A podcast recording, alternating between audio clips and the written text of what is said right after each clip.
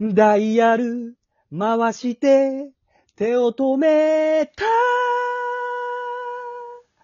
I'm just too man for in love. さんがいましたのコーナー。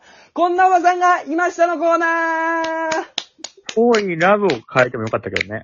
もう全部歌った後に言ってたじゃん。さあ、21、21! おー、21回目よろし。くお願いします。21だからって特に言いたいことはないので、早速3通紹介していきたいみたいな顔して、二人とも。あ、バレてたんだ。あ、ステレンも変わったかなと思ったらバレてたんだ、今気持ちが。すごい顔してたよ、今。毎回やめてほしいの上よ。回数で話振ってくんの。形相で言うところの鬼だったよ、今、二人とも。じゃあ、3通紹介していきたいと思います。まずは、やんちゃじょ、ちょっとごめんなさい、噛んじゃいまし別にいいよ。俺もね、噛んだ気がする。そうなんだよた。この前、小林も噛んだんだよ。やんちゃぞ。ぞうさんからいただいたお便りです。いつも、落とし物箱に入っている消しゴムを使ってるおばさんがいました。ありがとうございます。低学年おばさんシリーズでございます。ありがとうございます。泥棒じゃないですか、それ泥棒。いや、ギリ泥棒じゃないですね。やんちゃ嬢さんはですね、ちょっと黙々とおばさんスチューデントシリーズを送ってくれてるんです。気づきましたか？あの、おばさんの、小学校のおばさんの話をたくさん送ってくれてるんですあ、ね。前もそうでしたっけ？小学校のおばさんはちょっとわかんないですけど、そもそ小も。学おばさ。そうんしてるんですよね。小学おばさん生ですね。小学3年生みた言ってんじゃん。まあ、どうですか？ありましたよね？あるあるなのかな？これは。あったあった。なんかだって、その、それ俺の消しゴムじゃない？みたいなことあったもん。落とし他の人物箱に。そうそうそなんと、まあまあ。あ新品の消しゴムとかもああったよね。う。あったああそこにった。なぜかさ、あの、これ落とした人いませんか？って消しゴムさ、誰かに聞くやついるじゃん。うん。あれ誰も手挙げないよね。落としたことがやっぱ恥ずかしいことなのかもね。記憶失ってんのかな？消しゴム一個一個に思い入れないんじゃん。いやー記憶の消しゴム。あのでもさ、昔なんかさ、好きな人の名前書くみたいなのなかった？消しゴムに。出た、小林くんのロマンチックな話。だからその、それがバレちゃうから、その、落とした日にはすっごい焦ってたけどね、俺。書いたの？実際に小林は？書いてた書いてた。ああいうのって女子が女子がやってなかった？にじむのよ、油性で書くと。まあそれは知らんけど。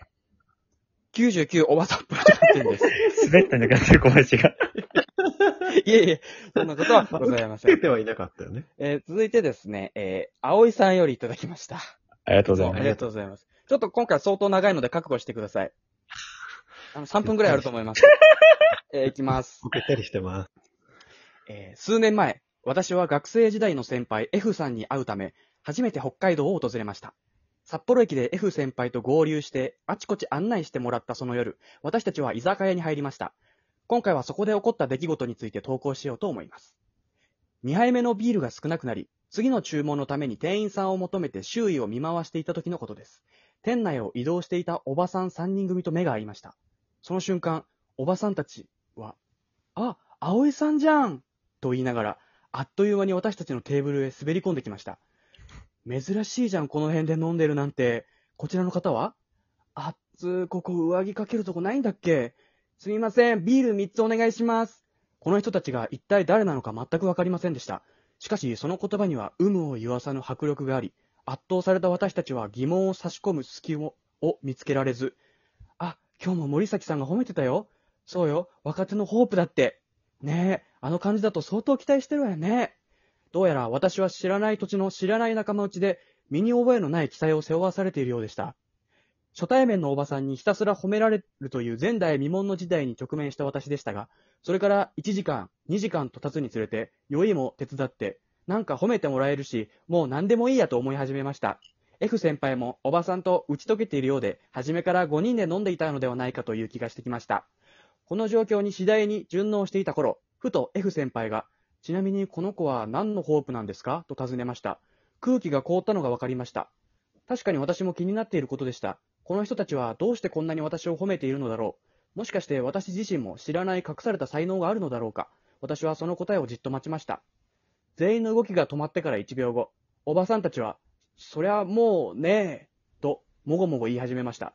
それから3人はそれぞれ、どう見ても空のグラスをグビグビと飲み、鳴っていない携帯電話を耳に当てながら席を外し、冷め切ったタコの唐揚げを口に運んで、うん、これ美味しいと言いました。私は、それ、さっきも食べてたじゃんと思いました。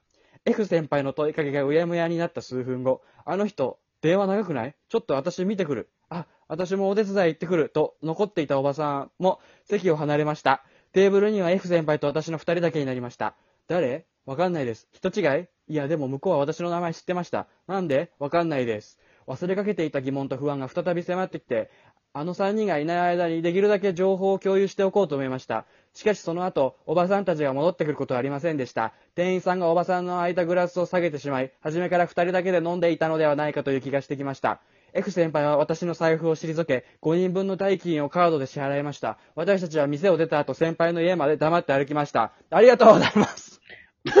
何を聞かされてたの？ずっと。意味がわかると怖い話かな。